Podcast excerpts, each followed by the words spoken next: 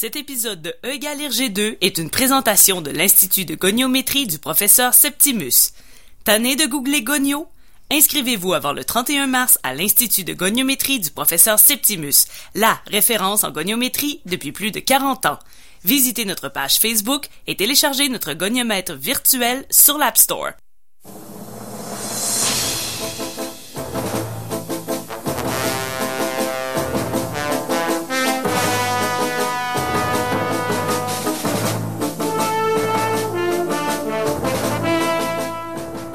Bonsoir tout le monde, bienvenue sur les ondes de CKRL 89.1. C'est l'émission E égale RG2 de retour pour une deuxième saison, euh, pour ceux qui n'étaient pas là avec nous l'an dernier. Euh, Égale RG2, on faisait, l'an dernier on a fait tous les albums de Tintin, on a analysé euh, de façon ludique et humoristique euh, tous les albums de Tintin. On est de retour cette année parce qu'on avait mal lu une des clauses du contrat. Et donc voilà, il a fallu qu'on se trouve quelque chose d'autre à faire. Alors, on va changer un peu le concept cette année, ça va être très intéressant. On a encore euh, la même équipe, euh, Tania Beaumont qui est avec nous, Allô? Guillaume Plante qui est avec nous, Salut tout le monde. également partie de l'équipe, euh, Olivier Morissette qui n'est pas ici en ce moment, il fait une conférence pour le compte de notre commanditaire, bien sûr, le- le- le- la chaire de recherche en études tintino-ludiques de l'Université du Québec à Beauceville. On a également François Jean qui était notre testeur en résidence et qui n'est pas ici avec nous. Il faisait tous les, toutes les expériences qu'il y avait dans les albums de Tintin, il les a tout fait.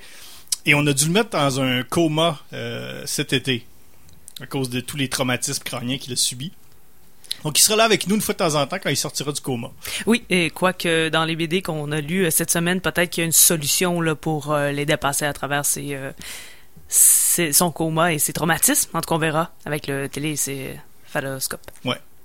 Il est dans le coma, mais il a quand même des belles couleurs, là. Il, il- il- il- Ah non, il a l'air traite quand même, bien. il est top shape. Il est bien entretenu. Cette année, qu'est-ce qu'on fait? C'était difficile. On, Tintin, ça reste universel. Tout le monde connaît Tintin. Euh, on n'a pas besoin d'expliquer aux gens c'est quoi Tintin.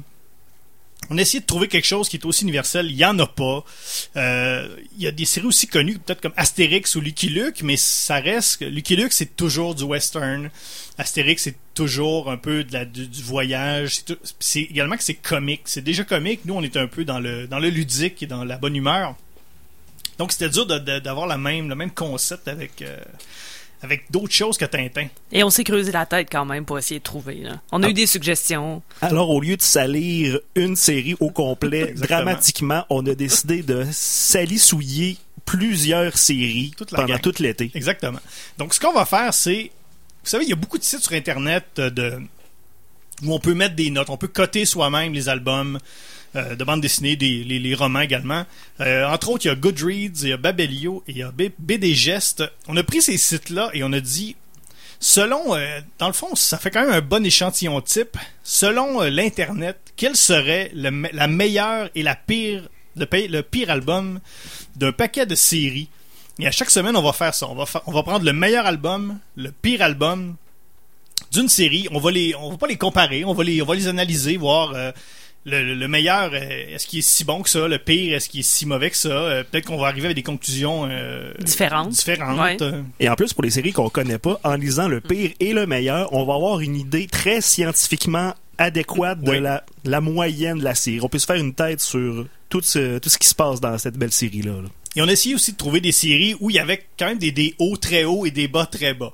Et on a réussi. Et ça n'a même pas été difficile. Mais on se rend compte qu'au moment où on change d'auteur et de dessinateur, souvent, ça va être dans les bas. Je me suis même pas présenté. Moi, je suis tellement un François Angers euh, au micro également. Sa- Salut Tout ce François. temps-là, c'était lui. Ben oui, je vais finir, euh, je vais finir l'intro. Donc, on va également faire un segment. À chaque semaine, on va faire un petit segment euh, où on, on va sortir des, des, des boulamites, des, des, des, des bandes dessinées euh, obscures, oubliées, des choses. On se dit ah oui c'est vrai, mais je lisais ça quand j'étais petit ou ouais ça me dit quelque chose. Bon, on va leur donner, on va leur donner du temps d'antenne à ces bandes dessinées là. Parce que je pense qu'il faut le faire. Parce que si personne le fait, euh, si personne d'autre le fait, nous, faut le faire. des choses qu'on a oubliées qui gagnent à être remises au goût du jour ou des choses qu'on a oubliées puis quand on retrouve ça, on se dit qu'est-ce que c'est ça? Ouais. Ça va être il y en a qui vont être fâchés avec les affaires qu'on va sortir, c'est mon but personnel. Je veux fâcher du monde cette année. Mais on va quand même bien s'amuser, je pense. Euh, Et justement, on va commencer euh, justement, ce soir, ce segment-là, on l'appelle la face cachée de la BD. Le deuxième segment sur les, bandes dessinées.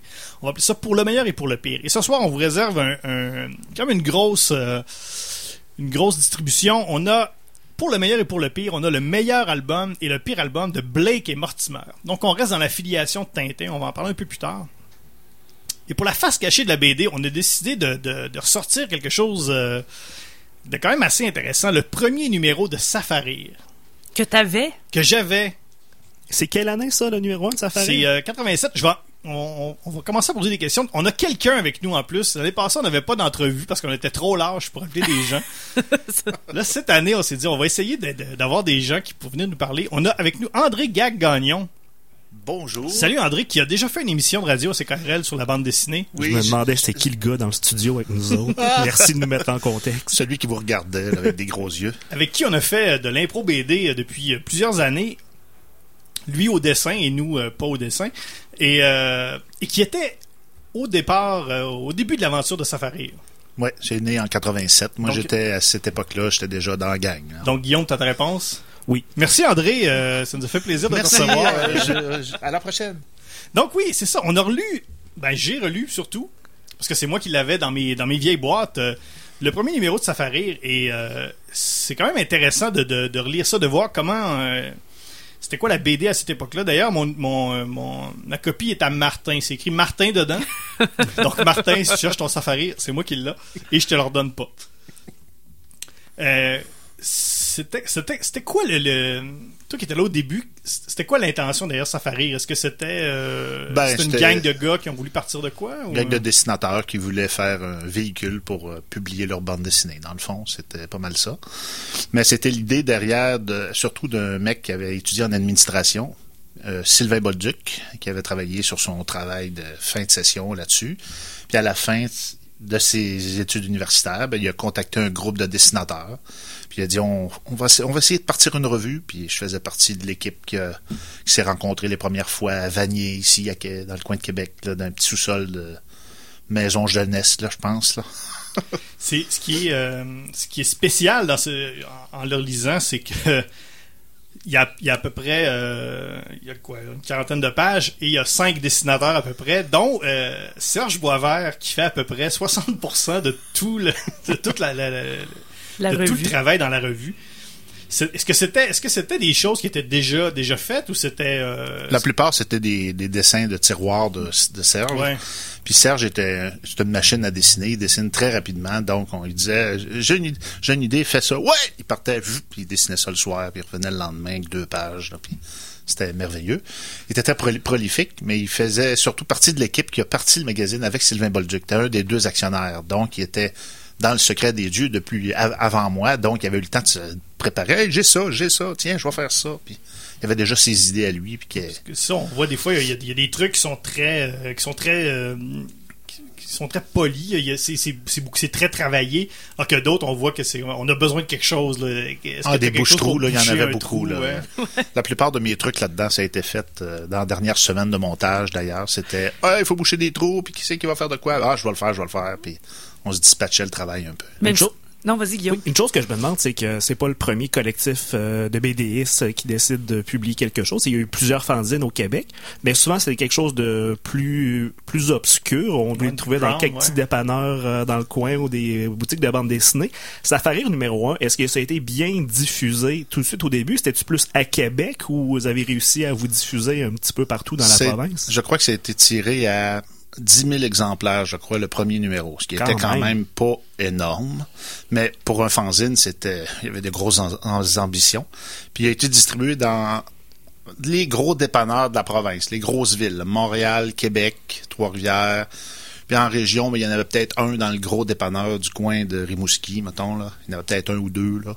Mais c'était assez limité, mais surtout dans les gros centres. là. Montréal, Québec. Québec, c'est sûr qu'on avait la visibilité, les dessinateurs.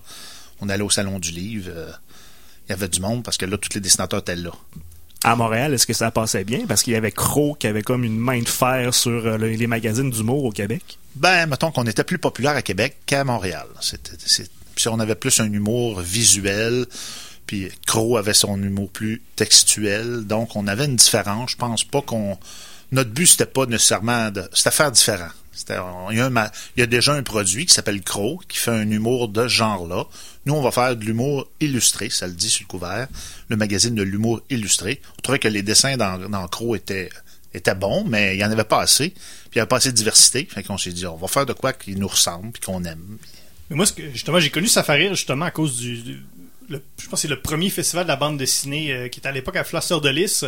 Et à chaque année, vous étiez là. C'est peut-être c'est peut-être ce qui a fait que, pour peut-être pour notre génération, c'est on, on connaît peut-être plus Safari parce que vous étiez toujours là. Dès qu'il y avait un événement, Safari était souvent là. Il y avait beaucoup de dessinateurs. Les, des dessinateurs, ils jasaient souvent avec les, avec tout le monde. C'est peut-être ce qui a ce qui a fait que la réputation de Safari est c'est devenu rapidement un, une espèce d'incontournable pour peut-être pour notre génération. Ah oui, on, on- on misait beaucoup sur la, la- On était dans la ville, donc dès qu'il y avait un événement, il fallait que les dessinateurs soient là. Puis au début, le magazine était un- vraiment plus un collectif. C'est devenu tranquillement une revue avec des boss puis des employés. Mais au début, c'était un regroupement de dessinateurs, une espèce de coopérative de dessinateurs, puis chacun avait ses parts là-dedans. Puis c'est devenu tranquillement un- une revue incorporée avec des actionnaires, puis ça a changé un peu la formule après un an ou deux. Au début, on prenait ce qu'on pouvait, puis à la, à la fin, on prenait ce qu'on voulait vraiment. C'était quoi la ligne directrice? Est-ce qu'on se disait, bon, on va aller dans une, un genre de gag? Est-ce qu'on peut pas dépasser certaines limites? On s'est dit, euh, faut que ça soit drôle. C'est une bonne base, quand même. c'est comme on s'est dit c'est de l'humour illustré, donc faut que ça soit illustré. Hein. Si c'est trop dans le texte, ben faut que ça soit plus, même idéalement sans mots. Si on peut comprendre, c'est de best. D'ailleurs, à chaque fois qu'il y avait des textes dans des revues comme ça, moi je les lisais jamais. Et en le relisant, j'ai fait la même chose. J'ai dit ah non, pas du- je le lis pas. Ah non, il n'y a pas question. Ah non, Tom Creton, c'était ça, la grosse coche, là. Arrête. C'était drôle. Non, Tom Creton, j'avoue que c'était drôle. Là, on fera pas, euh, on commencera pas à, faire, à geeker out sur, euh, sur Safari, mais c'est vrai que Tom Creton, c'était drôle. ça. Mais, Mais c'était un peu dur d'approche pareil. Tom Croton, je peux comprendre. Mais c'était drôle. justement de faire différent. On voulait faire des genres d'humour différents, puis c'est pas pas bel choix de te présenter ça différemment. Fait qu'on s'est dit, on va mettre le paquet sur le texte, mais un texte absurde totalement. C'était quoi, avec- Tom Croton? Ah, c'est ça. C'était complètement bizarre. C'était. euh, Ah, il y avait une citation, moi, j'avais entendu. Yvon Landry et le, des- Bleus Poudres, et le c'est ça, ciel hein? éclata en mille mouettes. Tu vois, C'est le genre de poésie euh, capotée un Ouais, peu. ouais, là. c'était assez, c'était assez gros, absurde. c'était très gros beau. absurde. Tu- J'étais j'étais abonné à? Safari, là, mais je, je suis pas... euh, il t'en manque des bouts. C'est ça. Tu parlais tantôt, justement, tu l'as décrit un peu comme un fanzine, mais oui, il y, a un- petit côté fanzine, euh, parce que des fois, c'est un peu, euh, je pas dire garoché, mais il y avait quand même euh, déjà la couverture en couleur euh, glacée, il y avait déjà des trucs qui étaient déjà beaucoup plus travaillés, il y avait quand même des, des noms, comme il y avait Mario Malouin, des gars comme ça. Donc, il y avait déjà des, bases de... On, veut pas que ce soit juste un fanzine. Ben, à l'époque, tous ces dessinateurs-là étaient ou peu connus, tu sais. Il y avait peut-être André-Philippe Côté, il y en a qui travaillaient dans la publicité, celui qui a fait la couverture, François Fauché. Mais, euh, je veux dire, personne n'était connu. euh, Serge Boisvert de Nevers faisait des, caricatures dans, à Place Fleur de Lys, donc Mhm. il était pas connu du tout. C'est Safari qui les a mis sur la map, si on veut. C'est plutôt, euh, tu sais, c'était, c'était vraiment un fanzine parce que c'était un regroupement de monde qui avait du vouloir. tu sais. Donc, on n'était pas payé là, les premiers numéros ou à peine. Là. Je pense qu'on a reçu 20 pièces pour la, la- Ben, quand les même. deux pages que j'ai fait là-dedans. là. Puis euh, jamais rien d'autre. Pas 20 une pièces à l'époque, ça devait être Ouh, 200-300 ouh. pièces aujourd'hui, je sais pas. Quasiment. Et c'est à partir d'un fanzine, et c'est quand même devenu assez gros, on va se le dire? Et euh, quand est-ce que vous êtes rendu compte que c'était big ce que vous aviez entre les mains? hein? Ben, euh, quand on, s'est aperçu, on voyait dans les salons que les fils se rallongeaient tranquillement, là, tu sais. Puis c'est surtout l'arrivée, je dirais, de Michel Morin, qui était dans la jungle, puis qui a amené une espèce de stabilité, uniformité dans les dans ce qui était à un moment donné plus drôle, puis de il a coupé dans le gras un peu, il a enlevé. À la fin, ça a causé un autre ramassiez problème. un- au début, vous ramassiez un peu tout ce qu'il y avait ce disponible. ce qu'on pouvait. Tu sais, on prenait vraiment là, tu nous amènes de quoi, on va prendre le moins le, moins pire dans le fond. Puis des fois, ben on se gardait des trucs pour boucher les trous, des, une petite une page, des trucs un peu plus gros, on essayait de le placer. Les parodies de films, c'était toujours dans l'idée de base, depuis le premier numéro, on voulait en faire. Donc, j'ai dit, on va faire un peu à la mad, là. On savait, on avait comme des schémas de, on prenait le meilleur de toutes les revues qu'on connaissait, puis on avait essayé de faire un- le magazine idéal, dans le fond, selon notre point de vue de l'équipe de, de rédaction, là. Donc, on se donnait un petit paramètre comme ça, puis les parodies de films, ça variait beaucoup. Ça pouvait être 4, 6, 8 pages. dépendamment si Serge était en forme ou pas. c'est devenu, devenu beaucoup ça, par exemple, par la suite, euh, Safari de la parodie. C'est devenu presque euh, exclusivement ça. Ben, c'était notre marque de commerce, la, caricature, la parodie, euh, rire de, des, films qui venaient de sortir, des séries télé. Michel Morin a amené beaucoup ce, côté-là, là, la parodie à tous les niveaux. C'est lui qui faisait les scénarios des parodies de films, qui faisait toutes les parodies de télé. C'est tout lui qui amenait ça. Il y avait toujours un dossier plus tard, pas dans le premier numéro, là, mais il y a eu des. On avait un spécial sur la couverture, puis qui se répétait à l'intérieur. Ben lui, s'occupait de ce dossier-là. Là. C'était sa bébite, sa chose. Donc, euh, grugeait autour. Est-ce que, est-ce que tu penses que, euh, est-ce que tu penses qu'on va se souvenir de Safari? Est-ce qu'il y, est-ce qu'il y a quelque chose, est-ce qu'il y a quelque chose dans toutes ces années-là qui, risque de, peut-être de passer les époques? Chez Crow, euh, il y avait, y avait des trucs comme Red Ketchup, Michel Risque, Jérôme Bigra, qu'on aurait découvert par la suite, qui ont été réédités, qui ont, qui, qui ont encore une vie maintenant. Est-ce que, dans, est-ce que c'est un, est-ce que c'était un peu éphémère? Est-ce que c'était euh, le numéro du mois? On passe, on passe à autre chose Ancré ou, dans euh, le temps, disons. Ouais. Ben, Safari avait un peu de difficulté avec ça parce que en s'associant à des parodies de films, de séries télé, c'était ce qui était à mode à ce moment-là. Moi, j'essayais de- à l'interne, j'essayais de combattre ça en essayant de promulguer plus des séries de BD comme André-Philippe Côté avec son Baptiste, euh, avec euh, Lynn avec ses petits mecs. Chacun avait comme son petit univers. Puis je il fallait, faut, développer ça, tu sais, ce petit côté-là. Tom Creton, ben, ben, euh, Jean Morin faisait Monsieur Sentier, ben, fais un personnage, fais une bande dessinée, puis on va en faire un album qu'on va avoir à cette page. C'est un peu comme les revues européennes, c'est ce principe-là. Ils font la publicité par euh, une page à l'intérieur de leur magazine. À la suite, ils font quand il y a cette page, ils font un album de BD, puis ça relance, ça relance l'histoire de du personnage, donc tu peux avoir des revenus intéressants pour le dessinateur, mais euh, Safari était pas du tout intéressé à faire des albums. Ils ont essayé une fois, ils en ont fait un, André-Philippe Côté, euh, Baptiste, en noir et blanc, c'est ben trop cher, on n'en fera plus. Et ça arrêtait là. Mais même, euh, même Crow à l'époque, euh, c'est c'est vraiment par la suite qu'on a eu les, les, les rééditions de tout ça, Red Ketchup. C'est La Pastèque qui a réédité ça il y a, il y a quelques années, mais sinon, euh, c'était le- c'était de le magazine ce mois-là où tu pouvais le. Mais Safari pourrait faire la même chose avec des, des, des séries qui existent déjà, et qui, Mm. qui ont duré quand même un certain temps, que- quelques années, les safaris jaunes ou les choses qu'on entend dire, un double page à l'intérieur du magazine. Ah oui, c'était drôle, est-ce qu'il y avait plein de situations humoristiques qui auraient pu se faire un album, euh, trois, quatre albums avec ces Il y avait un pages petit côté rubrique à braque à tout ça. Ben oui, c'était nos, nos inspirations de l'époque, c'était un peu l'humour de Gottlieb. un peu de- Dans le premier, c'est très Gottlieb. Ah, là. Il y a- c'est très Il y a Gottlieb, beaucoup de là, tu le Gottlieb. dans- dans- Got- Gottlieb, euh, Michel Damour ouais. était très influencé, Serge Boisvert aussi, un peu, mais plus américain. Ouais, un peu donc, plus Mad Magazine. C'était un espèce de mélange d'humour européen avec du dessin euh, américain. Fait que c'était un beau petit mix, je dirais, intéressant. là. Il y a un Il truc, avait- j'en ai lu une, une qui s'appelle Si c'était à refaire par euh, J.F. Gay, où euh, au, lieu de, de, au lieu que Jésus meurt euh, crucifié, il meurt pendu. C'est quand même assez intense. Mais très, très drôle, c'est- C'est assez drôle. J'avoue, je l'ai relu. Mais il y, avait, il y avait quand même des bons trucs. euh, Mais est-ce qu'on peut faire Ouais. ça encore aujourd'hui? Partir une revue comme ça, puis de... Non, pendre Jésus. Ah, Peut-être dans ton sous-sol, mais, mais elle n'est pas sur Facebook. Non, c'est ça. ça. Mais c'est. T'as été là combien de temps, toi, dans Safari? Moi, j'ai été les dix premières années environ. Les- J'ose espérer que c'est le meilleur temps. Non, mais c'était quand même des... Moi, j'ai lu à peu près jusque, jusque là, 10 ans. Ah, tu vois, c'était le meilleur, c'est ça. Non, non c'est parce que après ça, euh, ils ont déménagé à Montréal. Ouais. L'équipe a changé un peu. euh, ça gravitait beaucoup. Moi, je reconnaissais plus les dessinateurs. Il y avait ceux qui restaient là. Il restait peut-être loin à la fin que j'avais connu. Puis toute l'équipe avait tout changé. Puis l'humour aussi. Michel Morin était déjà parti. Ouais, au milieu des années 90, je pense qu'ils ont pris une tournure un petit peu plus avec l'humour un peu plus cru, un petit peu plus euh, Ouais, ben, edgy, entre guillemets. C'est là. ça. Un le- peu plus vulgaire Ouais, aussi, je ça. pense. Ben, il, y a, ça que- eu- il y a eu une scission au niveau de la direction de Safari. Michel Morin euh, claquait à la porte. Flou, parti. Donc, son humour est parti avec. Et ses dessinateurs, ses scénaristes qui avaient amené, mais ils sont tous comme partis avec lui. Puis, ils ont fait un autre magazine qui n'a pas duré tellement longtemps, mais qui s'appelait Kamikaze. Je sais pas si vous avez entendu parler. Ça a duré à peu près un an, l'aventure, mais c'était censé vouloir tuer Safari, comme d'autres ont essayé, Crow, par- entre autres. qui ont essayé avec Mad, euh, puis euh, en se disant ah, ça c'est le magazine qui va te tuer, ça fait rire, puis ça. Et il n'y a plus rien de tout ça maintenant. Eh non, Tout- toutes ces ça fait rire mort publications l'année n'existent passée. plus. Après 29 ans quand même. Quand même. Quand même. Cette année, en octobre, ça aurait fait 30 ans. là. Hmm. Le premier numéro. Là.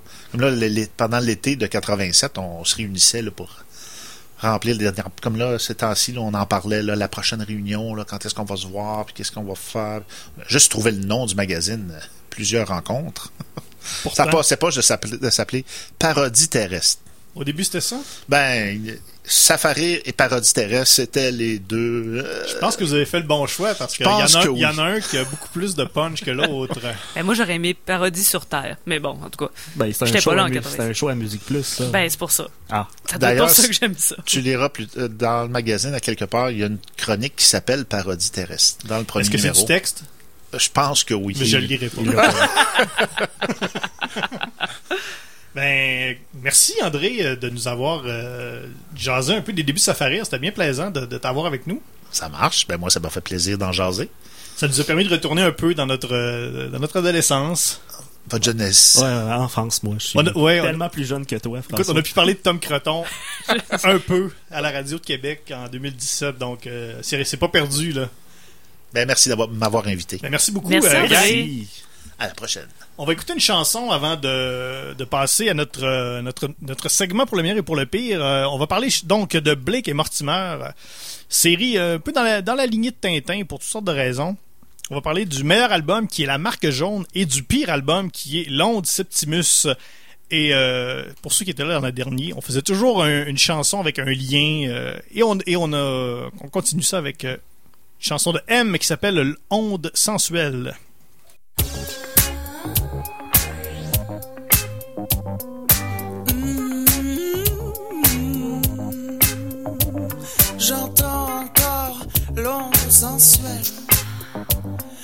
Ta bouche sur la mienne.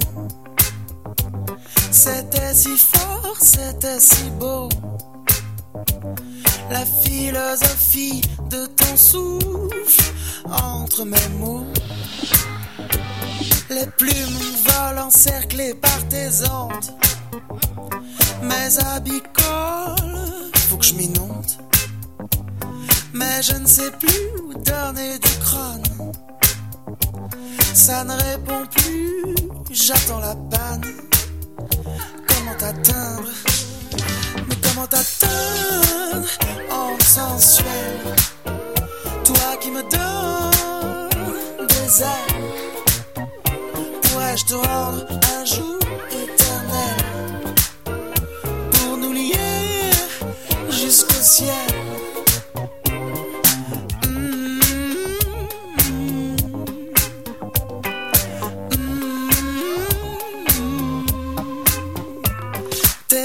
sens si romantiques m'ont troublé en magique. Y a-t-il un sens à ta venue? As-tu un nom? Moi non plus. Mais comment t'atteindre? Mais comment t'atteindre en sensuel?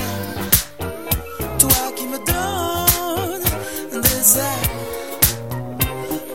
un jour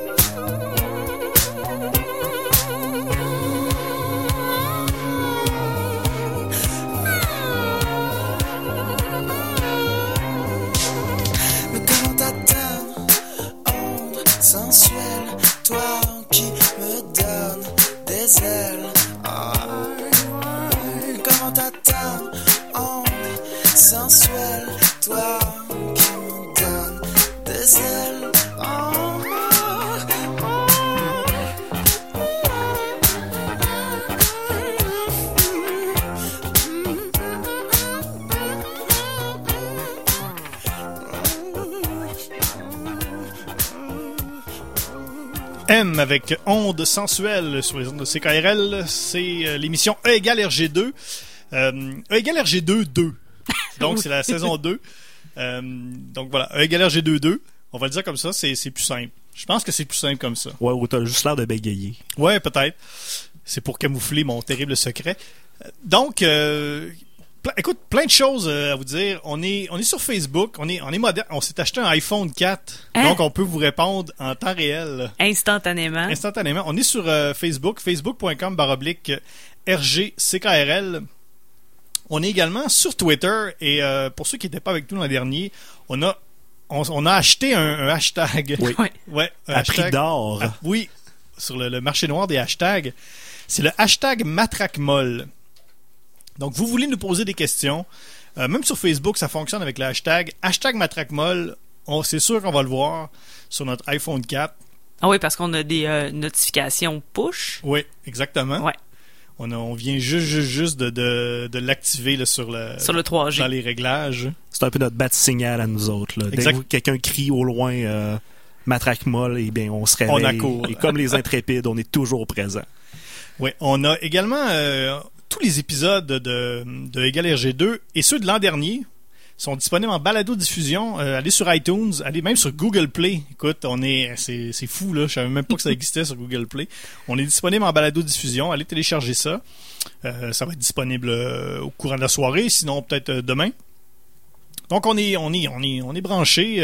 Écrivez-nous, c'est très intéressant toujours de, de, de vous lire. On a toujours l'an dernier on avait des quand même des très bonnes questions. Les gens embarquaient bien dans le dans nos idées, dans nos délires. Ben, on se rappellera du débat si euh, on doit dire Picaros ou Picaros. Oui, c'est un débat qui a fait euh, qui a fait école. Ouais. C'est Epicaroche. Guillaume, euh, le- on parle de matraque molle. Oui. Je pense qu'il faut il faut faire un petit euh, Remettre en contexte. remettre en contexte pourquoi on a pris ça comme hashtag matraque molle.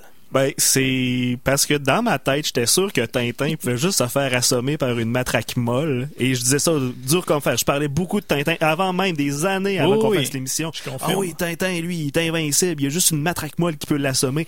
Et après ça, on a commencé à faire un Galar G2. Uh-huh. J'étais comme, oh yes, j'ai hâte de voir Tintin se faire assommer par une matraque molle. Ce qui n'est jamais Il y en a pas. arrivé. On a écouté les, les dans les films peut-être, puis encore. Il y avait des matraques dures qui avaient l'air de vibrer un petit peu trop, comme ah ouais, c'était peut-être c'est un gourdin slack un peu, mais il n'y a jamais eu de matraque molle. Mais le hashtag est resté parce que c'est vraiment très drôle et on veut encourager mes idées stupides. Exactement. c'est pour ça qu'on fait ça. On va, euh, on est près de la pause, mais on va quand même vous réexpliquer un peu le concept pour la deuxième partie de l'émission. C'est qu'on on, a pris le meilleur et le pire album selon l'internet. Nous, on, c'est écrit sur internet, On, on croit, ça. ça, dur comme fer. C'est pour ça que notre émission est sur Internet. Exactement. Et à chaque semaine, on va faire une série différente. On va avoir euh, cette semaine, c'est Blake et Mortimer. La semaine prochaine, c'est Spyro et Fantasio. Après ça, Torgal, on va- euh, Batman, Astérix. On va faire donc le meilleur et le pire album. Et là, cette semaine, on commence une filiation encore avec Tintin, euh, Blake et Mortimer. Pourquoi? Pourquoi les couvertures sont comme pareilles Ouais. que les Tintins? Dites-moi les. Je veux le savoir depuis tellement longtemps. L'auteur de l'auteur de Blake et Mortimer. Mais c'est pas le même. c'est pas le même, c'est Ok, Edgar ok. P. Jacobs, mais il a travaillé avec Hergé. Ah, bon. avant de, de, de- avant de s'envoler de ses propres ailes pour créer Blake et Mortimer, il travaillait dans les studios d'Hergé. Il faisait surtout les, les, les décors.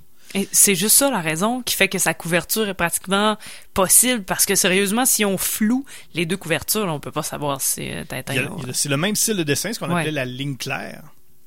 Donc, euh, c'est la, même- c'est la même école, dans le fond. C'est, euh, et ils, ont travaillé ensemble. Euh, Jacob faisait beaucoup des décors, parce que Hergé, lui, pendant un bout de temps, ça il tentait juste de faire les, les, les personnages. Jacob faisait tous les décors, ça paraît dans certains albums. Et, euh, et c'est le f- je trouve ça plaisant, justement, de recommencer une nouvelle saison euh, de, de, de, de, de- de BD avec, euh, avec vous avec ces deux albums-là, parce que c'est euh, c'est une drôle de bébite. Edgar P. Jacobs, on va en parler un peu après la pause. Un, un drôle de personnage, euh, des euh, comme une drôle de bébite. On va en parler après la pause? Ouais. Oui, et euh, on se laisse avec nos, nos précieux commanditaires et on vient dans quelques minutes. 89.1 Présentement à l'affiche au cinéma Le Clap. Cigarettes et chocolat chaud, Telle mère, telle fille, The Lovers et Yes. Rendez-vous sur leclap.ca et retrouvez l'essentiel de la programmation et plus encore. On a le pouvoir de s'aimer Le Festival d'été de Québec. 11 jours de musique pour 95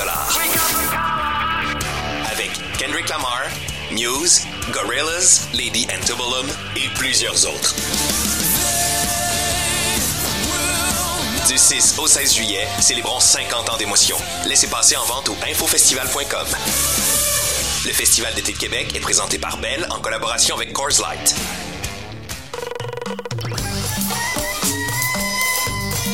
Imaginez une chicha reliée au pot d'échappement d'une voiture, ou encore une grande roue fabriquée de carcasses d'autobus. Des œuvres déjantées d'un collectif d'artistes flyés. BGL de fantaisie au cinéma dès le 26 mai.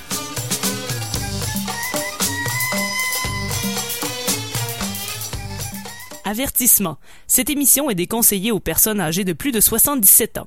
Le jugement des parents est conseillé. Vous êtes de retour sur CKRL, c'est l'émission E égale RG2. L'an dernier, on avait un slogan qui était euh, on parle de BD car euh, on parle de Tintin car qui dit été dit Tintin. Ça marche plus. Donc, il va falloir se trouver un nouveau slogan. Hashtag Matraquemol si vous avez un nouveau slogan pour nous. Donc, euh, on n'en a plus. Malheureusement, euh, c'est comme ça. Qui dit mardi 30 mai, dit Blake et Mortimer. C'est pas bon. Ah, ok. C'est vraiment pas bon. Mais c'est comme ça. C'est, je t'en veux pas, hein. C'est correct. Donc, on parle cette semaine de la, euh, la marque jaune et l'onde Septimus, qui, selon, encore une fois, selon les internets, sont le meilleur et le pire album de Blake et Mortimer. Blake et Mortimer, c'est quoi? C'est une série de Edgar P. Jacobs. C'est un Belge. Un drôle d'oiseau. euh, On dit belgérien. un Belgérien, c'est vrai, je m'excuse. Un drôle d'oiseau, un gars, il a, étudié, il a fait de l'art lyrique, il a été chanteur d'opéra. Il voulait être chanteur d'opéra. ouais, il- ça n'a pas fonctionné. Et apparemment, ça l'a vraiment frustré. Ouais, puis après ça, il voulait, dev- il voulait devenir, je crois qu'il voulait devenir romancier. Il voulait tout faire Ouais, la bande dessinée européenne, dans le fond. Et pourtant, il était super bon, là. Un excellent était- illustrateur. Écoute, un dessinateur hors pair. C'est un peu le Alexandre Daigle euh, de la bande dessinée franco-belge. Parce qu'Alexandre Daigle, euh, Tania, tu me regardes avec des yeux de je comprends rien. Tout ce que je sais d'Alexandre Degg, c'est qu'il a été repêché par Ottawa en 91. Oui, mais Alexandre Daigle, c'est un, un bon joueur de hockey junior majeur, Ouais. mais il voulait pas jouer au hockey. Ah. Il voulait, fait qu'il a- il a joué au hockey un peu parce que ses parents voulaient qu'il joue au hockey. Il faisait-tu de l'opéra, Alexandre Daigle? Je pense que oui. Peut-être. Écoute, euh, je vais aller vérifier. Il a chanté au Canada une coupe de fois. Ben, écoute, euh, sûrement. Mais, mais ça, ça, vaut, ça vaut la peine parce que vraiment, bon, pour avoir fait le tour de Tintin l'an dernier, c'est sûr qu'on n'avait pas le choix de tomber dans la comparaison, mais euh, on parlait des décors tout à l'heure qu'il faisait avec Hergé, mais là, on est vraiment dans un beau dessin. Là. Il dessine Londres, c'est agréable à l'œil. Ouais, je pense même qu'il est jamais allé à Londres. Ou il est allé, euh, quelque, de, ce- de ce que j'ai compris, il est- c'est un Londres, euh, un Londres imaginé ou euh, probablement basé sur des photos, mais mais on se sent vraiment à Londres. C'est euh, ouais, c'est ça. Donc Blake et Mortimer, c'est qui ces deux ces deux gars-là? Blake, c'est un c'est le directeur du euh, MI5 qui est le, dans le fond les services secrets intérieurs qui serait le qui La SQ.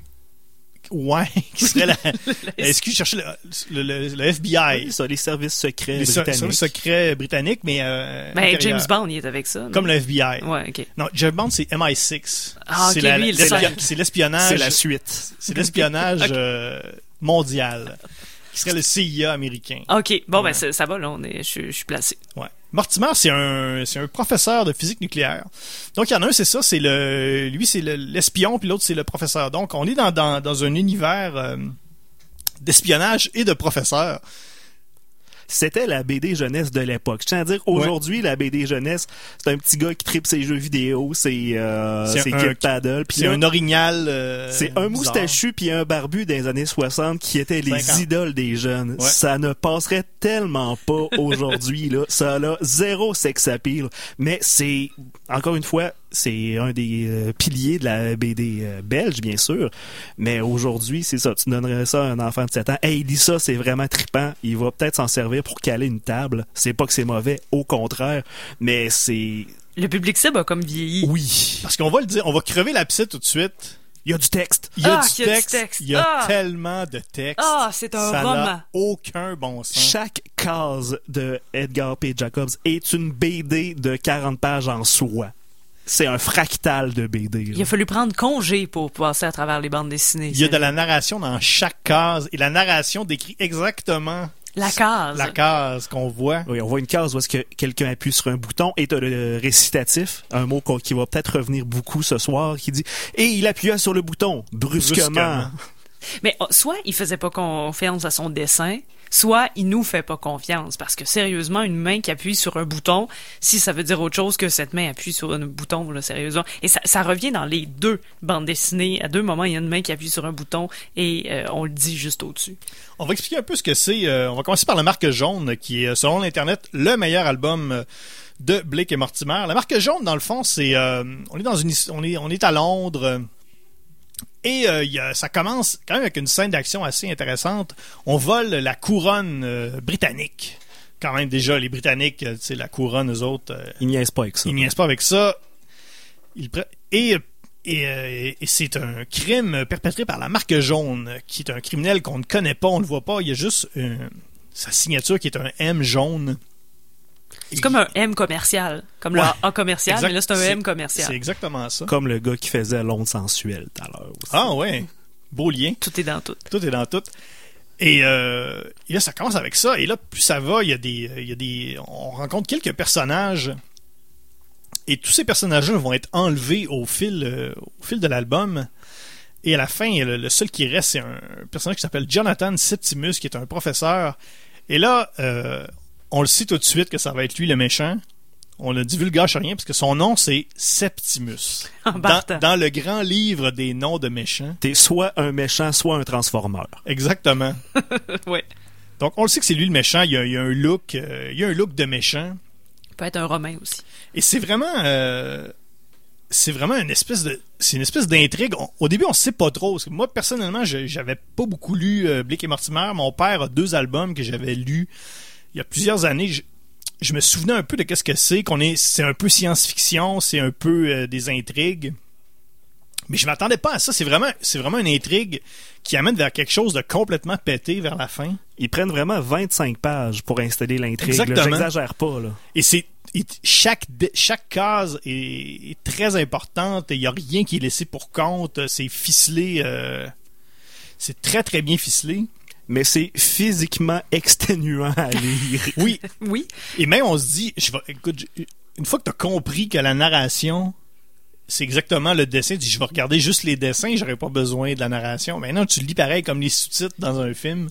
T'as pas le choix, c'est ils sont là. C'est essoufflant parce que il y a de l'action, il y en a beaucoup, il y a Ouais. des poursuites entre autres, autant à pied qu'en voiture, mais il y a la description. C'est comme regarder un film avec les euh, les trucs pour les malvoyants, avec mais de voir en même temps et de l'écouter.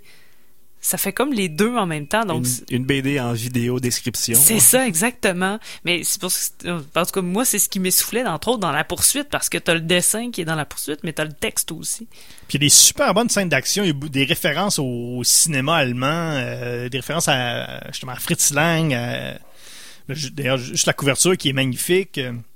Et on apprend, et dans cet album-là, ce qui, ce qui est le fun, c'est qu'on on apprend vers la fin que le ben, Septimus, qu'on qu'on savait tous qui était le méchant, de par son nom. Surtout que moi j'avais lu L'onde Septimus en premier. Oh, erreur. de on apprend que c'est une espèce de scientifique fou mais fou euh, fou à un niveau quand même assez euh, mondial Ouais, puis il sert d'une onde spéciale, l'onde al- euh, alpha, oméga? l'onde méga L'onde Méga, méga, oui, ouais. excusez-moi, qui, qui est générée par le cerveau humain et qu'en se canalisant cette onde-là, il peut pousser le potentiel humain à son paroxysme, chose qu'il fait en manipulant l'ennemi juré de Blake et Mortimer, le colonel Ulrich, qui fait également en nous le décrivant pendant deux pages brusquement. brusquement qui sont remplis de textes. Mais c'est une espèce de plan euh, moi j'avoue des trucs de, de scientifique fou j'adore ça. Et euh, c'est vraiment un vrai de vrai plan de scientifique fou. Il veut il, il- il commence par justement prendre le contrôle de ce personnage-là, Ulrich, mais son but avoué, c'est de prendre le contrôle de la planète. Comme- Rien de moins. Classique. Un, un- un grand classique. Oui. Mais là, le, le hubris du méchant fait en sorte que sa, sa créature se revire contre lui et le fait exploser de façon ambiguë. Ouais, il y a quelque chose d'un peu Frankenstein là-dedans. Il y a quelque chose de. Toutes ces, ces histoires-là, il y a- il y, a un peu de... Il y a la vengeance aussi, hein, parce Ouais. que c'est une invention euh, il avait fait paraître son, son livre euh, sous un pseudonyme, mais tous ses collègues l'ont euh, descendu, l'ont ridiculisé aussi, la presse l'a ridiculisé. Ah oui, dans l'article avec le pire journalisme au monde. oui. Ouais, parce qu'il y a... c'est ça, ça, ça trahit peut-être un, un manque de confiance. Des fois, c'est ça, hein, tu manques un peu de confiance, puis là, quelqu'un dit que ton livre est pas bon, là, tu veux te venger sur la planète. Ben, quand on a, les scientifiques écrivent des articles, des articles scientifiques, justement, là, c'est révisé par les pairs, hein, donc toute la crédibilité passe par là. Donc, si les pairs n'approuvent pas ce que c'est, ce qui est fait, ça veut dire que euh, c'est pas bon, tout simplement. Donc, euh, je pense que il est un peu euh, fou, comme, comme on l'a mentionné, mais euh, pas si fou. Moi, ce que, ce que j'ai beaucoup aimé de, de, de ces deux albums-là, c'est que je me sentais un peu en terrain connu. Écoutez, on avait, euh, il y avait on a beaucoup des, des, des trucs qu'on avait l'an dernier qui reviennent. Il y a un personnage qui s'appelle Steve. Déjà, Ça prend toujours un style. ça prend toujours un Steve. Et c'est, euh, c'est d'ailleurs euh, le, le quoi, le, le- le secrétaire de rédaction dans le, le journal et il, il a un fusil. Je sais pas pourquoi, mais ils partent à, la re- à une recherche de quelque chose, mais il y a un fusil. Steve. Et euh, dans le dans le deuxième album, dans Londres Septimus, qui est la suite, ça donne comme ça. C'est, ce sera pas toujours le cas dans les albums qu'on va faire. Mais là, ça donne que c'est une suite qui est sortie en 2000, euh, qui est sortie en 2013, qui est vraiment la suite de la marque jaune. Dans cet album-là, il y a un goniomètre. Et là, euh, mesdames, messieurs, les goniomètres l'an passé dans Tintin, il y en avait beaucoup. Et je- Guillaume, j'aimerais que tu nous rappelles qu'est-ce que ça fait un goniomètre? Ça mesure des gognos. Ça mesure les gonios. Mais un goniomètre. Tintin, il y avait un goniomètre. Et là, je vais lire, j'ai la case devant moi, c'est que ça parle euh, à Mortimer Diaolric euh, qui veut euh, se réaventurer, confronter euh, l'onde Sept- Septimus. Et il dit Vous aimanterez tous les goniomètres sur une fréquence inconnue qui risque de vous détruire. Tous les goniomètres. Un goniomètre, c'est pas suffisant Ouais. pour mesurer tous les gonios à laquelle Ulrich et Mortimer sont confrontés. Un gonio, là, ça se mesure pas de même. Là. Non, c'est faites pas ça à la maison là. non. Il faut être des professionnels. je pense quand même qu'il y a moins de gognos que de sabords, et là, j'en, j'en dirai pas plus. Ah parce que tu nous prépares quelque chose. Non, non, non, non, non. Non? Je, je peux pas, physiquement pas en dire plus. Mais euh, on disait de, de faire attention, là, à moins d'être goniométriste, là, il y a possibilité de- d'utiliser à la maison le goniomètre. Vraiment la marque jaune, moi ça a été vraiment une une belle découverte. Je pense que je vais les lire quand même les autres Blick et Mortimer euh, qui me tombent sous la main. C'est vraiment un univers c'est très intéressant. Ça fait, ça fait, ça fait changement un peu de ce qu'on voit euh, habituellement, parce que ça nous amène dans toutes sortes de, de, de- de zones. Justement, on- on- au début, on pense que ça va être une, une histoire peut-être un peu de détective assez classique. On vole les, bijoux, les- la couronne britannique. Ça finit complètement pété. C'est un peu Ouais. Tintin sur l'acide. Ouais, il faut vraiment prendre son temps pour le lire ça. Moi, je l'ai comme lu, je l'ai, je l'ai lu très euh, rapidement pour pouvoir faire. euh, je l'ai lu vendredi dernier euh, de façon précipitée pour bien assimiler le texte et ça marche pas. faut vraiment prendre son temps. C'est le genre de livre que tu lis avec un bon scotch et un cigare euh, sur le bord du feu, là, tranquillement. Oui, je vais lire mon épée Jacob, ça va être très bon. Gnou. Mais ça, ça donne envie de, de replonger dans l'univers parce que même si on est capable de suivre l'histoire, euh, ben, il y a par exemple euh, Or- Orly- Orlyric. Ulrich, pardon, qui était euh, ben, l'ennemi juré, mais on, on sait pas pourquoi, mais on le comprend tout de suite. Ça parle de la troisième guerre mondiale, une troisième guerre mondiale Oui. dont on n'a jamais, on, on connaît pas le contexte. Alors je veux en savoir plus. Mais oui, c'est ça, il y a les références, mais on est capable de, de lire l'histoire en solo, mais ça nous donne envie de, de plonger dans l'univers, justement. Euh, ben, à part si on lit uniquement l'onde de Septimus, parce que là, ça va assez loin euh, dans, dans, dans l'histoire. Ah non, à la fin ça vire euh, le troisième film de la Matrice, là, avec euh, plusieurs copies du professeur Septimus euh, qui essaye de- d'envahir Londres Parce que ce qui est arrivé, c'est que dans, euh, dans le fond, Edgar P. Jacobs est, est décédé en 1987. de façon très égoïste. oui. Et euh, il a laissé un album. euh, il a laissé un album euh, inachevé, un peu comme un peu comme Hergé, mais lui, bon, probablement que il y avait il y avait des, des, des clauses dans son testament un peu moins strictes que, que Hergé. Cet, cet album-là a été terminé et il y a eu ça a pris plusieurs années avant que qu'on ait droit à d'autres albums de Blick et Mortimer. ouais, il y a Van Hamme qui a repris le flambeau. Ouais, celui qui, a, qui, qui a fait 13. qui a, ben, qui a écrit la moitié des BD européennes Ouais. euh, jamais publiées. Donc, il y en a eu, euh, il y en a eu plusieurs, euh, faites par plusieurs plusieurs équipes, plusieurs équipes différentes. Et on est revenu, donc c'est en 2013, on a fait littéralement une suite à la marque jaune qui est euh, visiblement le, le- pour moi, l'album le plus, le plus célèbre de Blake et Mortimer. La barre était haute. C'est euh, et ça c'est selon l'internet c'est le pire album et euh, je dois avouer que c'est pas très bon. Ben, il s'est, euh, ouais, il s'est. Moi, moi, je trouve que, que Mortimer euh, se, se laisse facilement piéger, mais ça, je pense que c'est dans, dans tout le temps. Je le trouve un peu naïf là-dedans. J'ai l'impression qu'il est moins, est moins rapide ou on dirait qu'ils sont. Non, je pense qu'il s'est fait charmer par les jolies épaules de la méchante. Oui, ben. Ça a l'air que c'est un homme à femme. Là. Ah ouais. Parce ben, que- je, je le trouve d'ailleurs très beau bonhomme. Hein. Ça faisait longtemps parce que dans Tintin euh, l'année passée, il y en avait eu un sur toutes les cases. Mais je trouvais que Mortimer quand même là, mais il est plus beau dans dans l'onde de Septimus le vieillir, ça fait bien. C'est vrai que depuis qu'on te connaît des, des roues euh, avec des barbes pas de moustache, euh, c'est pas mal ton genre. A toujours été mon genre. Ouais. Mais c'est ça, cet album-là, dans le fond, c'est un peu, ça commence, euh, bon, le professeur Septimus a été euh, vaporisé, littéralement. Septimus Prime. Exactement. Et on, ça recommence avec des, espèces d'adorateurs de, de, Septimus qui veulent refaire euh, le télécéphaloscope. Qui veulent, son espèce de télécéphaloscope qui est un un instrument tellement compliqué à dire qu'il y a des qui, que même les auteurs mal écrit à, Oui. à quelques endroits. Il y a une coquille à une place. On a mal écrit télécéphaloscope. C'est un album, c'est très méta. Il y y y a beaucoup de références. Il y a même des références au fait qu'il y a des y a un album De, la, marque, jaune. jaune, Ben, qu'il y a on une le- pièce de théâtre sur la marque jaune. Ben, on le voit à un certain euh, moment, là, il y a euh, dans une vitrine d'une librairie, euh, il y a un livre de, de Jacobs euh, qui traîne là, sur, le, sur le bord de la vitrine. Alors que dans la chronologie, seulement quelques mois après Ouais. les événements à la marque jaune, ils n'ont pas perdu de temps. Là. Je pense que ça se voulait un peu un hommage, mais c'est peut-être trop trop méta. Les, mé- les méchants au début sont, sont pas tant méchants, sont méchants, mais ils ont pas vraiment de, de couleur particulière. C'est des euh, c'est des scientifiques, euh, tout ce qui est de plus euh, conventionnel. Ouais. On revient, on, on sépare encore les deux héros. Blake et Mortimer font leur enquête, chacun de leur côté.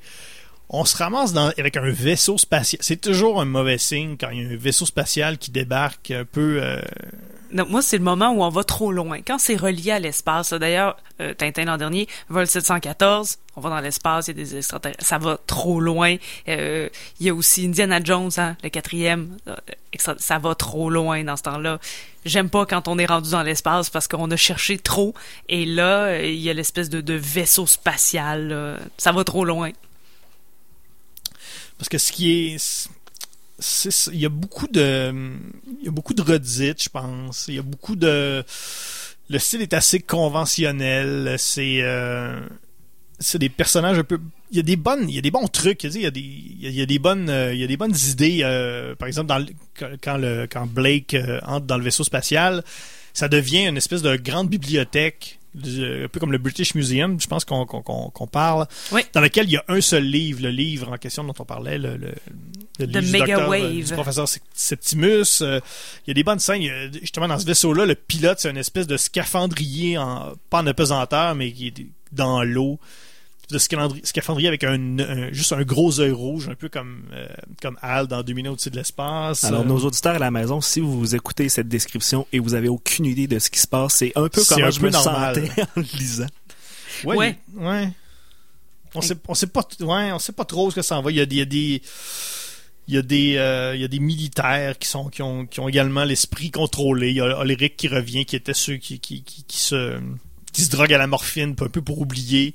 Il redevient euh, le cobaye. euh, Ouais. on, on- on dirait qu'on a essayé, non pas de faire une suite, mais de remélanger les éléments de la marque jaune pour en faire une autre histoire qui serait un peu une suite. Et c'est euh, c'est ce qui, est- ce qui est un peu bizarre. Et, et Guillaume, tu faisais référence à, à, à la matrice là, lorsque la multiplication des, des Septimus. euh, mais à, à ce moment-là, est-ce que la matrice était sortie quand cette bande dessinée Oui, oui, oui, oui. Ok, oui. donc ça peut être une influence vraiment euh, directe. Là. Tout à fait. Il y a même une, petite- une petite référence au film euh, Foreign, Corresp- Foreign Correspondent de Alfred Hitchcock où, justement il y a c'est plein de, de plein de monsieur avec juste des parapluies comme ça. Donc il y a ces références là. Ça ça me ça m'amène une, une question. Est-ce que est-ce qu'on dev- un peu comme Tintin l'an dernier, est-ce qu'on devrait pas laisser ces euh, des bandes dessinées comme ça qui, qui sont vraiment d'une époque qui ont qui ont pas euh, qui ont pas travers justement qui n'ont pas évolué avec le- le- avec leurs créateurs ou qui n'ont pas évolué avec d'autres créateurs, des BD qui sont qui sont restés comme le parce que justement cette aventure là de Blake et Mortimer, ça se passe en 19 ça a été écrit en 2013 mais ça se passe en 1954 ou 2056. Est-ce qu'on devrait pas laisser ça un peu euh, est-ce qu'on laisserait laisser C'est ça où c'était. laisser ça où c'était, ouais. Ben, tant qu'à donner le flambeau à d'autres créateurs, comme il y a eu Van Damme, là, il y a eu euh, Dufaux avec euh, deux illustrateurs euh, avec lui, il aurait pu, plutôt d'essayer de calquer ce que Jacob faisait, plus respecter le produit d'origine, mais y aller plus avec leur saveur à eux. C'est peut-être ça qu'ils ont essayé de faire, mais c'est très... J'étais très confus par le deuxième album. Je pense qu'il y a un bon potentiel avec les deux personnages. On a un scientifique et un agent secret. Est-ce qu'il y a moyen de faire de quoi avec ça? Oui, définitivement. C'est sûr. Sherlock Holmes, c'est le meilleur exemple. On a fait la série, euh, la série Sherlock de la BBC. Sherlock Holmes, c'est un peu, c'est un peu le même principe que Blake et Mortimer. Il y a le même principe avec euh, Holmes et Watson. C'est pas tout à, Ben, un, c'est pas dé- tout à un fait détective et un docteur. Ouais, exactement. hein, ouais. Donc là, les deux sont pas mal au même pied d'égalité. T'sais, On n'a pas le, le, Non, le chef et le, le- le Watson. mais Euh, ça reste, ça reste un peu le même principe, mais il y a, mo- il y a moyen de, de- de faire évoluer ces personnages-là. Parce que la, la bande dessinée américaine le fait beaucoup. Euh, je veux dire, Batman, euh, je veux dire, on le fait plus à la manière de Bob Kane, là, euh, bien heureusement. Mais c'est, euh, c'est vraiment une autre tradition parce qu'aux États-Unis, bon, il y a combien de personnes qui ont dessiné Batman ou Superman? Il y en a peut-être que on- Au moins trois. minimum entre, entre 3 et 3 000, disons, alors que ben, en, en, Fran- en Fran- en Franco-Belgie, euh, du, du côté de le- de l'Europe, je pense qu'on a vraiment plus une tradition de personnages, mais quand on, on, on le reprend, je pense qu'on aura la chance d'en discuter, entre autres avec Astérix, avec Luc et Luc, là. Quand, quand les gens meurent, qu'est-ce qu'on fait avec la série? Est-ce qu'on l'arrête ou on la continue? Mais il y en a qui ont réussi à reprendre le personnage à leur sauce, mais d'essayer de copier ce qui se faisait, je veux dire, on sera jamais Jacobs. Ils ont fait une refonte de Archie en BD. Ils ont même sorti une série sur Netflix. Alors pourquoi pas une série Blake et Mortimer vraiment sexe sur Netflix avec euh, ça, Mortimer qui est vraiment avec un six-pack, là, puis tout le temps en bédaine. Là? Ben, Ben, moi, je suis d'accord. ben pourquoi pas? Euh, oui. Parce que parce qu'on dirait qu'à chaque fois que, justement peut-être Astérix ils ont peut-être mieux réussi, mais à chaque fois qu'on reprend une série, veut veut pas euh, telle quelle, on n'a pas le choix de, comparer à la série originale. Alors que si tu fais, euh, par exemple, Batman, euh, Batman, après, euh, après 30 numéros, on change complètement de, de dessinateur, on change d'auteur, on fait quelque chose de complètement différent. Quelqu'un peut arriver comme Frank Miller, arriver et dire Moi, je veux faire euh, une série de Batman euh, qui se passe euh, quand Batman a 50 ans. Ben, il peut le faire, puis il a son style à lui. Alors que justement, Lucky Luke, Lucky Luke, c'est ce qui je pense qui est arrivé, c'est que quand Maurice a décidé d'arrêter d'écrire, il dessinait encore, mais quand il est, décédé, ça a été repris par d'autres. On, a peut-être moins. On, peut, on peut juste se comparer aux meilleurs albums de Maurice et Goscinny, alors que l'album qui a été fait, L'homme qui tua Lucky Luke, euh, Ouais. ils ont commencé ça là, à refaire des Lucky Luke, mais dans d'autres styles, par des dessinateurs qui amènent leur style. Même Une chose. réinterprétation Exactement, plutôt qu'un calque. Je pense que c'est beaucoup plus intéressant de lire ça que de lire exactement à la manière d'eux. Et on on n'est pas comme dans, euh, et ça aussi c'est la semaine prochaine, Spirou et Fantasio, où euh, là on a des gens qui ont travaillé avec le créateur et on a passé, il y a vraiment une transition, donc l'élève est devenu euh, le nouveau dessinateur et ainsi de suite, donc c'était peut-être plus facile de reprendre les séries et de garder le style à ce moment-là. Mais ils ont changé de look, par exemple. Oui, il y a eu plusieurs évolutions euh, Ouais. visuelles. C'est peut-être le, le- c'est peut-être là où ça a, ça a bien réussi. Je sais pas. C'est sûrement euh, peut-être peut-être que les justement les éditeurs ils veulent ils veulent quand même garder les gens qui aimaient la série. Mais il y a toujours euh, le, le- la pas du gain, hein, le côté commercial. Bon, la marque jaune, on l'a dit, c'est probablement une des plus populaires. Mais Londres Septimus, c'est la suite, certainement les curieux. Euh, même si on a lu un ou deux Blake and Mortimer, si on a lu la marque jaune, on va avoir envie d'y aller. Donc, c'est sûr qu'il y a une question d'argent aussi en arrière de ça. Malheureusement, ça tue les bonnes BD. Mais sur une échelle de 1 à 10, à quel degré vous, vous metteriez votre désir de voir plus d'albums de la série? Moi ouais, moi je pense que je vais je vais en lire les- je vais lire les albums euh, de, de, de, de Jacobs. Je sais pas si je vais je vais tout lire mais euh, C'est le travail d'une vie, ça. Ben. C'est ce que c'est une bonne question parce que le temps manque là, mais, Ça sera pas cet été, là, parce qu'on a plein d'albums à faire. mais l'envie de, je dirais facilement un 8 sur 10. 8 gognos sur 10. 8 gagnos, ouais. Ouais, un bon Ouais, un- 7.5. ouais, un bon Gogno, puis puis je pense que je pense que l'internet s'est pas trompé dans le cas des albums qu'on a là. Je pense que la marque jaune c'est un très bon album et Londres Septimus c'est pas un très bon album. Donc on est d'accord avec Internet? On est d'accord avec internet. Oui, Internet a toujours raison. Deux, et euh, oui, deux pouces en l'air pour l'Internet. deux pouces en l'air pour l'internet. J'ai hâte de voir la semaine prochaine. euh, toi Tania, tu nous quittes pour euh, Pour plein d'affaires. pour plein pour plein de choses. Donc tu vas manquer tu vas manquer Spirou, tu vas manquer euh, Torgal, tu vas manquer Batman. Eh oui, était Torgal, euh, j'en ai lu un une fois, Spirou quand même un peu plus, euh, Batman jamais par exemple. J'ai vu des films mais j'avais pas lu donc euh, je vais peut-être euh, faire mes devoirs aussi de mon côté puis euh, vous euh, tweeter avec le hashtag matraquemolle là, pendant l'émission. On va voir également, euh, on va voir également la semaine prochaine. J'ai, vraiment trouvé quelque chose de, c'est une BD que j'avais, reçue en cadeau quand j'étais tout petit. C'est les Casseurs, qui est une, une espèce de BD, euh, justement une BD euh, française, euh, un peu, je, je- un peu inconnue. C'était, pas un- nécessairement un grand classique. Ça s'appelle Match poursuite et ça se passe pendant euh, une série éliminatoire entre les Canadiens et les Nordiques. Wow. Donc, c'est une BD sur le hockey canadien-nordique vu par des Français. Super. C'est- C'est quelque chose. Avec Jacques Plante. Non, on n'est pas quand même dans, on n'est pas dans Ah, Jacques pas Plante, si là, on est quand même dans les années 80. Mais c'est, c'est assez particulier. Moi, j'ai, euh, j'ai, j'ai j'ai lu cette BD-là quand j'étais plus jeune. Je l'ai relu souvent. Je l'ai relu encore récemment. C'est très drôle. Des personnages qui disent des sacres euh, un peu, un peu random. C'est, c'est spécial. je, je suis presque déçu de manquer ça la semaine Tu prochaine. l'écouteras en balado-diffusion. Certainement. Parce qu'on est sur un balado-diffusion. Allez sur iTunes, euh, allez sur Google Play. Euh, cherchez E égale RG2. Donnez-nous 5 étoiles. Oui, donnez-nous 5 étoiles. Euh, on est également, encore une fois, euh, allez visiter notre page Facebook, facebook.com baroblique RGCKRL.